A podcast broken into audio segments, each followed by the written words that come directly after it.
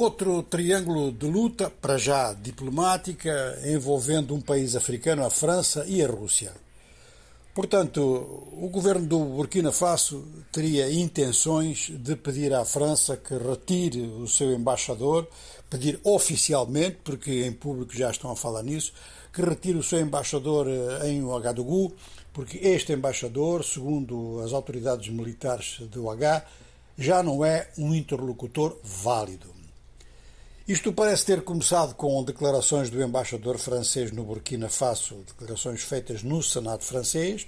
Ele teria dito que a luta em andamento no Burkina Faso é de facto uma guerra civil. É provável que tenha sido esta a frase que deixou assim bastante irritados os componentes da junta militar que está no poder desde dia 2 de outubro, sob comando do capitão Ibrahima Traoré.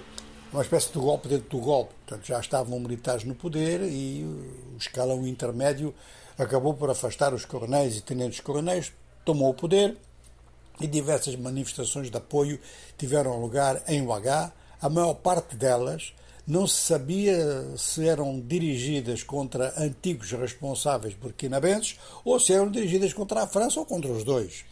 Realmente a Embaixada Francesa e o Instituto Francês do Agadougou foram até alvo de manifestações assim a curta distância que obrigaram a intervenção eh, da polícia. Ora, a imprensa, tanto em UH, que arrisca ainda, apesar de limites à liberdade de imprensa, que arrisca ainda críticas e comentários independentes, mas também imprensa de outros países da África Ocidental, têm-se interrogado sobre esta questão porque o primeiro-ministro eh, do Burkina Faso recentemente esteve uma semana inteira em Moscou. E aquilo que se diz nas ruas em Ouagadougou é que de um momento para o outro podem chegar então unidades de apoio da empresa russa Wagner, que é uma empresa que já está no vizinho Mali,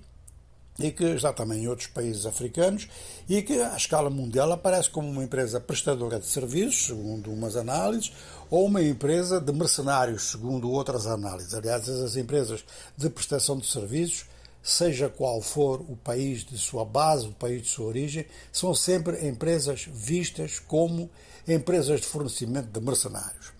Ora, a situação e, e o pensamento, digamos, da junta militar atual no Burkina Faso é muito próxima, são, enfim, algumas diferenças que procuram manter, pelo menos nas aparências, mas tem posições muito próximas da junta militar que está no poder no Mali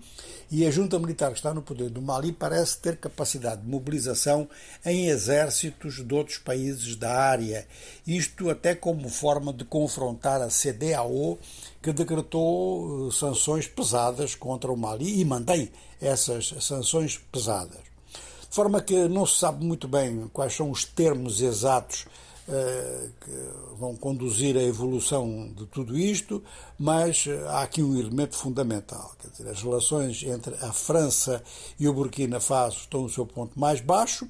e, por exemplo, vamos citar o nosso colega, um jornal, o Le Geli, de Conakry,